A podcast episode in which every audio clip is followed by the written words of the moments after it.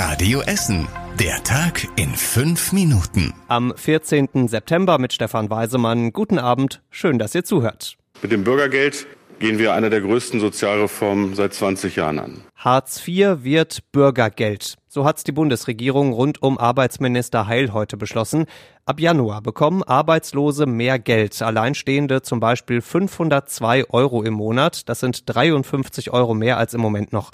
Außerdem sollen Arbeitslose weniger Druck bekommen. Im ersten halben Jahr soll es keine Strafen geben, wenn sie ein Jobangebot nicht annehmen. Und Arbeitslose dürfen auch erstmal ihre Ersparnisse behalten.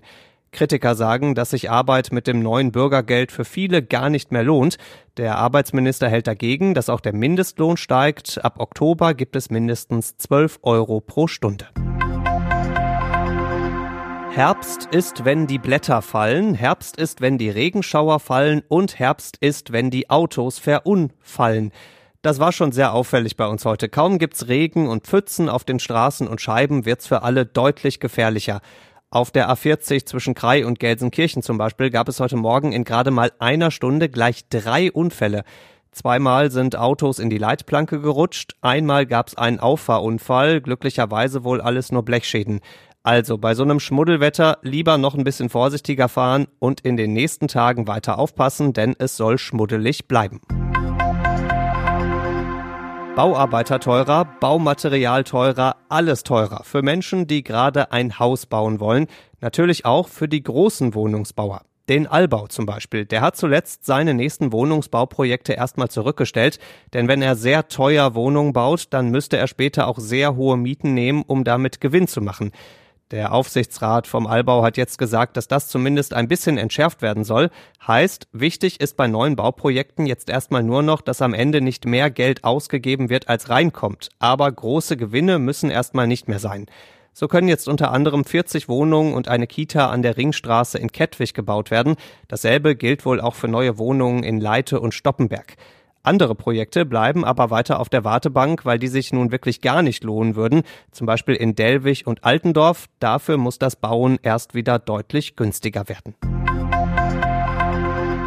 Wenn Klimaaktivisten zu Klima-Assis werden. In Heidhausen haben selbsternannte Klimaschützer die Reifen von mehreren SUVs platt gemacht. Wie genau ermittelt die Polizei noch, da kann man ja nicht mal ebenso einfach die Luft rauslassen. An die Scheibenwischer der Autos haben sie dann Flyer geklemmt. Darauf steht groß und fett Achtung, Ihr Spritfresser ist tödlich. Und dass sich die Aktion nicht gegen den Autobesitzer persönlich, sondern eben gegen sein nicht so besonders klimafreundliches Auto richtet. Auf Twitter schreibt die Gruppe, dass sie bei acht Autos in Heidhausen die Luft aus den Reifen gelassen hat. Die Polizei weiß bisher aber nur von drei Fällen. Weil dahinter ja ganz offenbar ein politisches Motiv steckt, ermittelt jetzt auch der Staatsschutz in dem Fall aus Heidhausen. Restmüll 60 Liter, 5,67 Meter ziehen bis zum Müllauto. So in etwa läuft sie ab, die große Mülltonnenzählung bei uns in Essen. Ja, tatsächlich, die Entsorgungsbetriebe erfassen jede einzelne Mülltonne bei uns in Essen. Das sind knapp 220.000 Stück. Mitarbeiter checken, wie groß die Tonne ist, wie viele Tonnen an einzelnen Häusern stehen und wie weit der Weg eben von der Müllbox bis zum Müllauto ist. Teilweise müssen die Mülltonnen ja auch aus Höfen und durch Treppenhäuser noch durchgezogen und durchgetragen werden. Die Mitarbeiter laufen dafür in ihren orangenen EBE-Jacken auch aufs Grundstück und messen mit einem Maßband nach, dann geben sie alle Daten in eine spezielle App ein. Das wird bei knapp 220.000 Tonnen natürlich ein bisschen dauern, auf jeden Fall mehrere Monate, sagen die Entsorgungsbetriebe.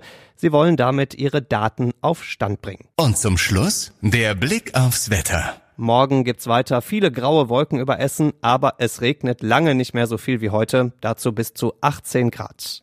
Die nächsten Nachrichten bei uns aus Essen gibt's bei Radio Essen wieder morgen früh ab 6. Bis dahin, macht euch einen schönen Abend. Das war der Tag in fünf Minuten. Diesen und alle weiteren Radio Essen Podcasts findet ihr auf radioessen.de und überall da, wo es Podcasts gibt.